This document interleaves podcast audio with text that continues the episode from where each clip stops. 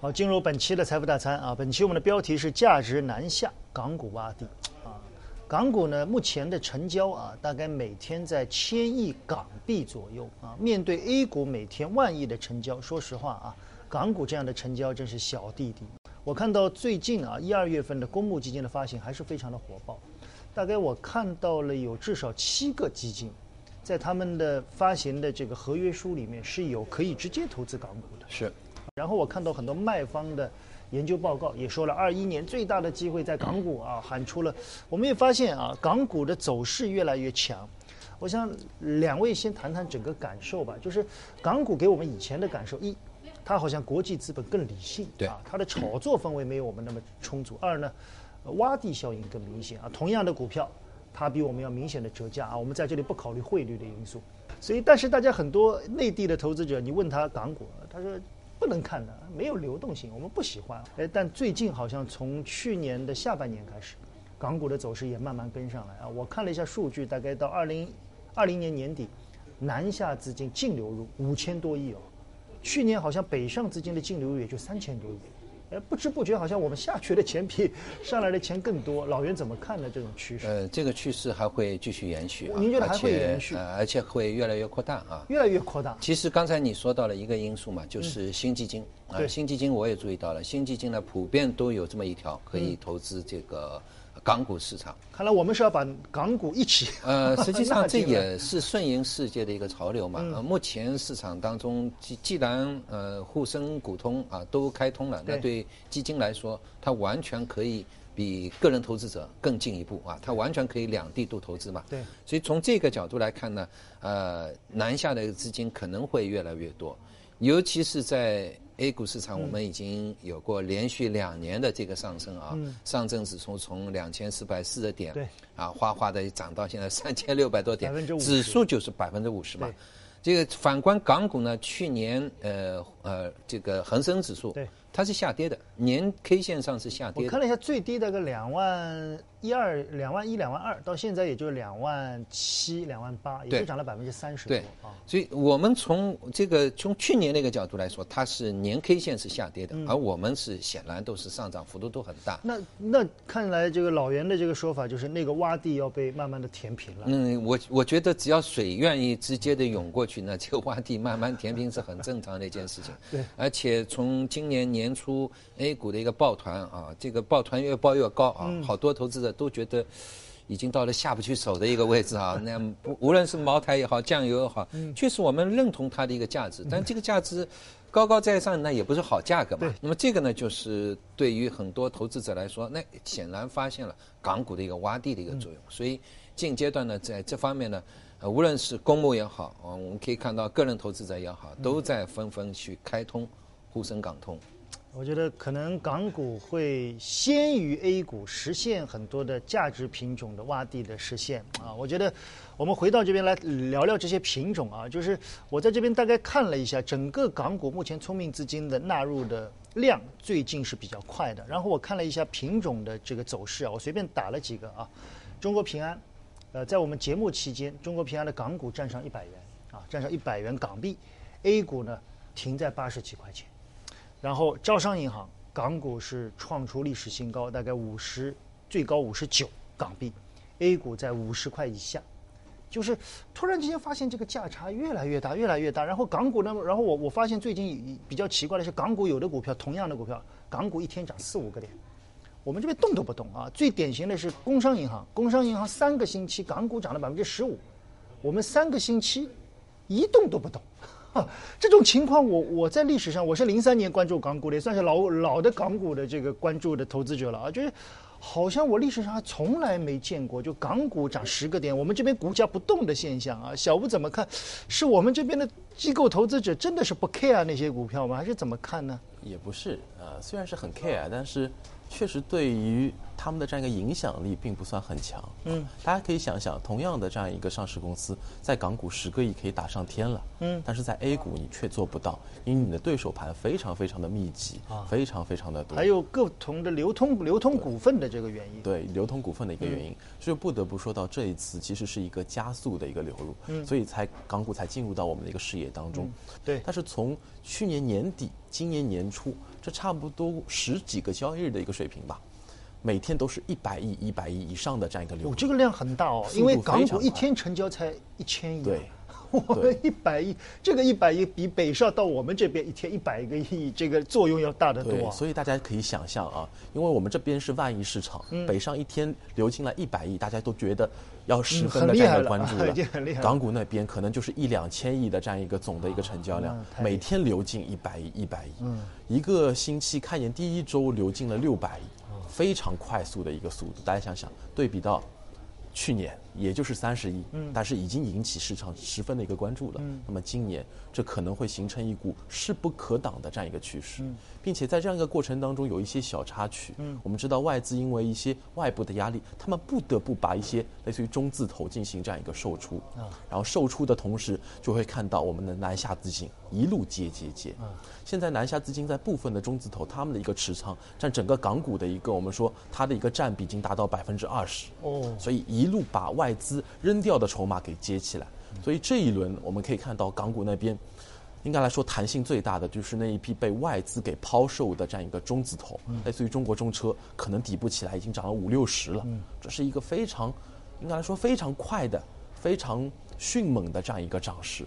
这其实就代表着一种大的趋势，在港股这样一个市场当中，过去是纯粹由外资进行主导，所以可能内资没办法施展手脚，但是伴随着不断的一个南下资金的一个注入，特别是一些部分品种外资的一个撤出，这样一种定价权正在快速的回到我们说内资主导的这样一个手上，所以这应该就是港股在新年开年的这样一个时间段最大的一个转变。这样的一个转变可能会辐射非常久的这样一个时间。哦，小吴觉得还是非常久啊。我觉得今年年初我们当时提到一个词叫流动性溢出啊，没想到溢出的方向竟然是隔壁。所以我想我们回到整个市场的投资的机会，如果港股确实这种洼地效应会被迅速的填平，而且钱涌过去，产生了作用很明显。我们看到本周中字头的股票是港股带动，我看到中车一天港股涨二十，我们这边一天一个涨一个涨停板，第二天不得不再涨啊。所以老袁觉得，如果从机会来看，如果现在有一些投资者想要杀进港股，那 从哪些方向入手呢？我觉得从交易者这个角度来说呢，我们可以看港股市场，你南下资金啊，这个隔天至少我就知道信息了啊，这个哪些股票涌入的一个资金啊，金额更高，这个就我们就知道了透明度高很多。而现在我们在 A 股市场当中，现阶段啊，也就是每年的这个阶段。是最混沌的，信息是最混沌的。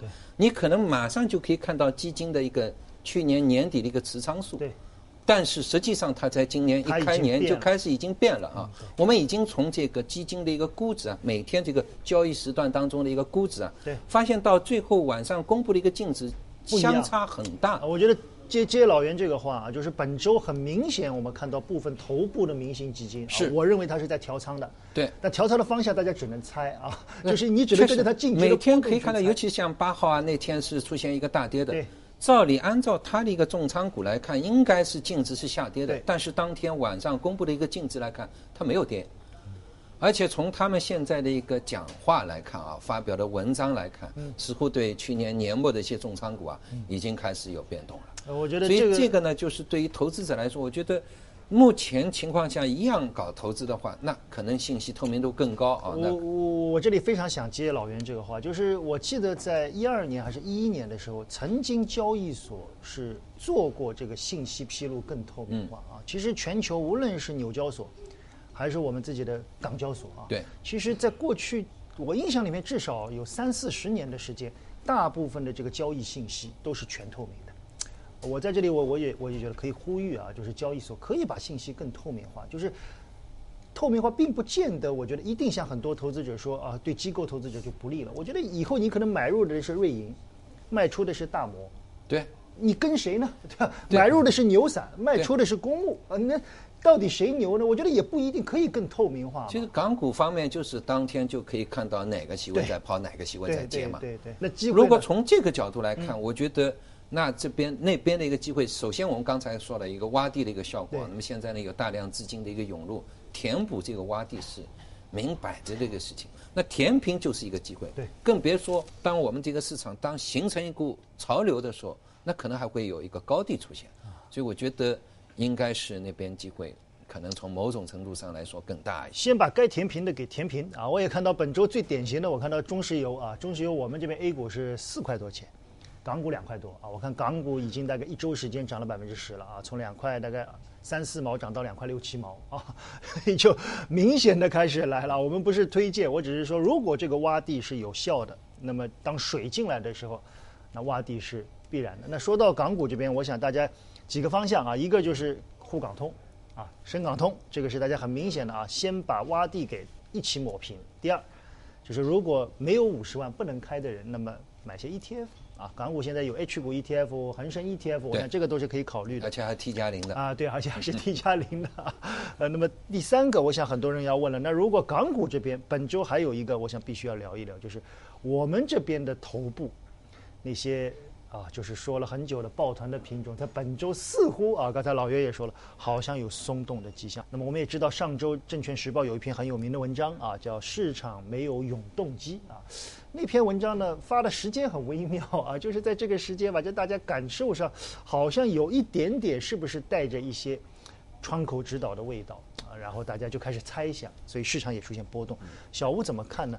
是不是港股的上涨和这种我们的抱团的松动本身也意味着一些价值风格的风偏的变化呢？我觉得应该是一个拉开了风格变化的一个序幕了。哦，序幕开始被拉开了。从港股开始，因为确实之前无论是大盘、中盘还是小盘，嗯在他们的一个内部价值和成长之间的这样一个价差，正在拉到一个历史极值的一个水平。对。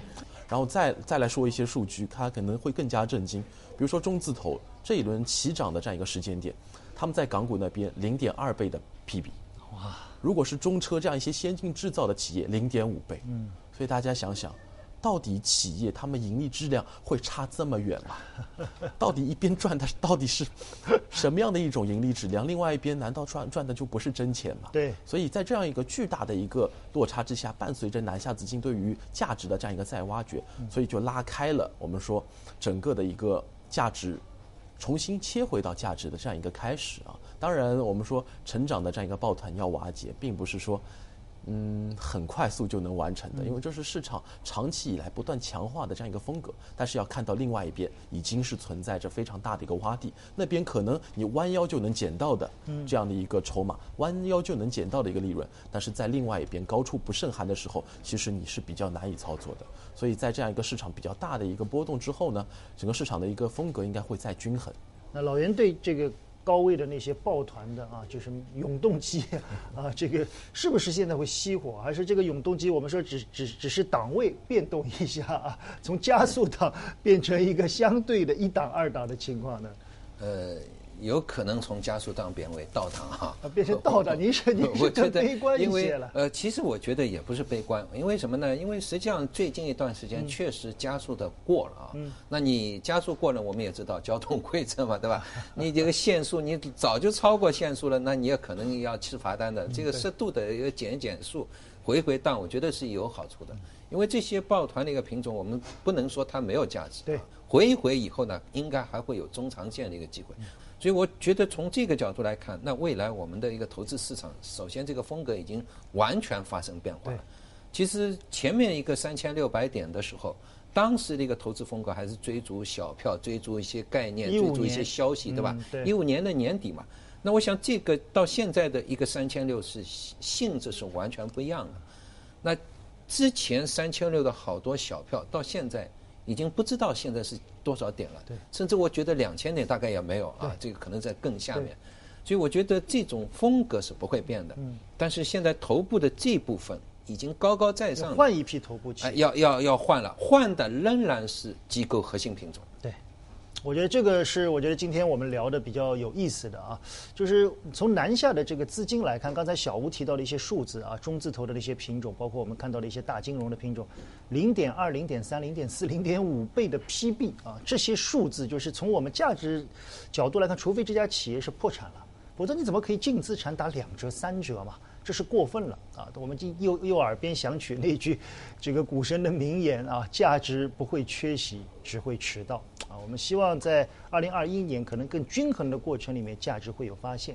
同时呢，我们也发现，确实那些新的龙头溢价的品种，可能也伴随着更多的机构投资者重新的定价啊。也许我们的价值是从南边风吹过来啊，带动二一年的重新的风格的变化。在这个过程里面，我觉得投资者要适当的转换一些思路。本期的财富大餐就到这儿了啊，接下来我们更多的互动话题进入本期的风味信箱。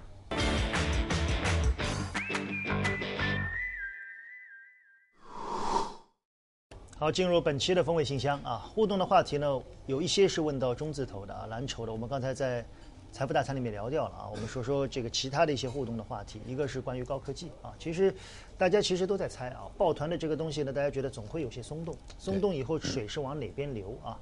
所以高科技这一块在本周周中我看是有一些异动的啊。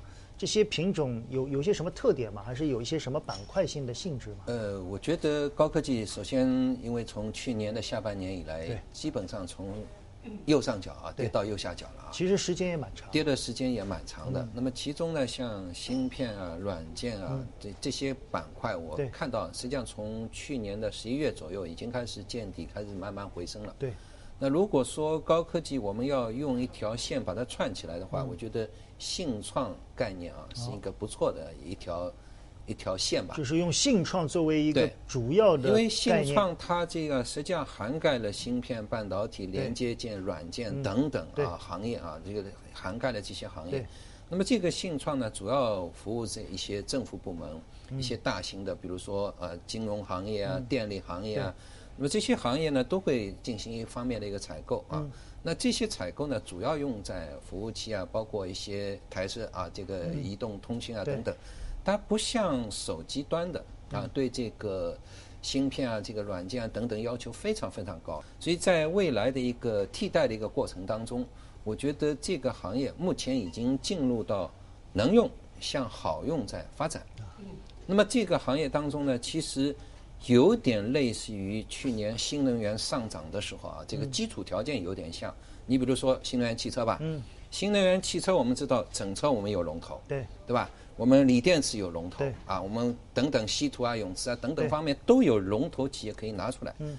那么对于现在整个信创行业来说，它其实每个环节也是有拿得出手的一个企业，也是有拿得出手可以从可以用到好用方向发展的一些企业。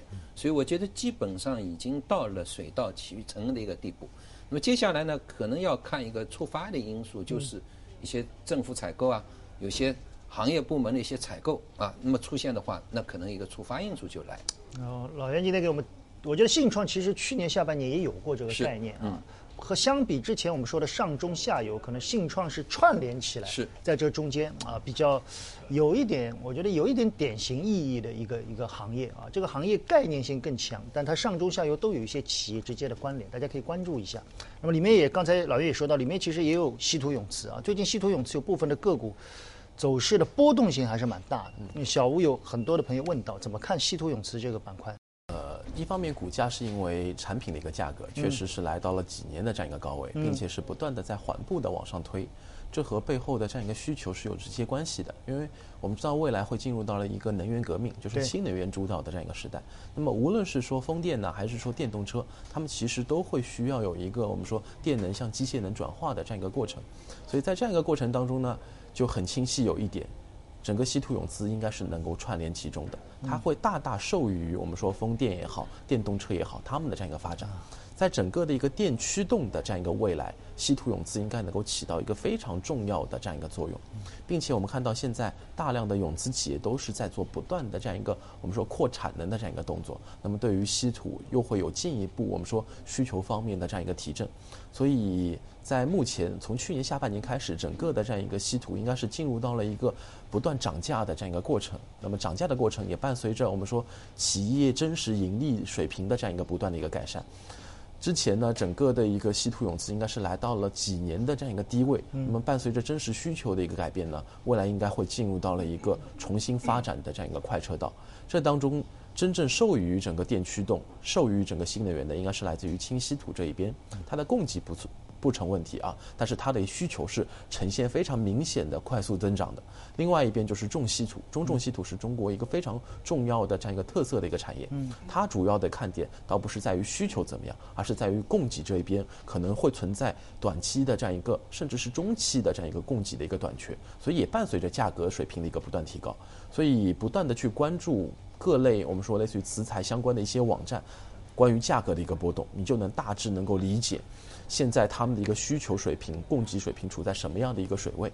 所以现在嗯来看的话，在整个的一个新能源的一个时代，应该稀土永磁是不会缺席的。嗯，稀土永磁应该是新能源时代比较重要的一个技术，有技术含量的、有一席之地的一个行业。我觉得，从整体行业来看，无论是涨价啊，还是它的技术壁垒，我觉得从目前来看，相关的公司可能多多少少都值得去中长期的做些关注啊。不过，我想从去年下半年到现在，有一个词大家都应该深入脑海，就是通胀啊，就是慢慢慢慢，全球在印了一年的钞票以后，通胀在去年的三四季度开始冒头，从吃喝拉撒到衣食住行。我想今年二零二一年啊，我在上周和一个机构投资者交流的，他说了一句很有趣的话啊，我我希望对大家有一些作用。他说，二零二一年也许就是上半年全球看通胀，下半年看全球如何治理通胀的过程。我觉得这可能是串联二零二一年很重要的一个关键词。我们本期的这个互动就到这里。边学边赚研报点金购买指南，下载有看头 APP。点击进入首页上的课程栏目，下拉找到“边学边赚研报点金”，猛戳购买，就可以收获财经男神边锋伟为你度身打造的课程。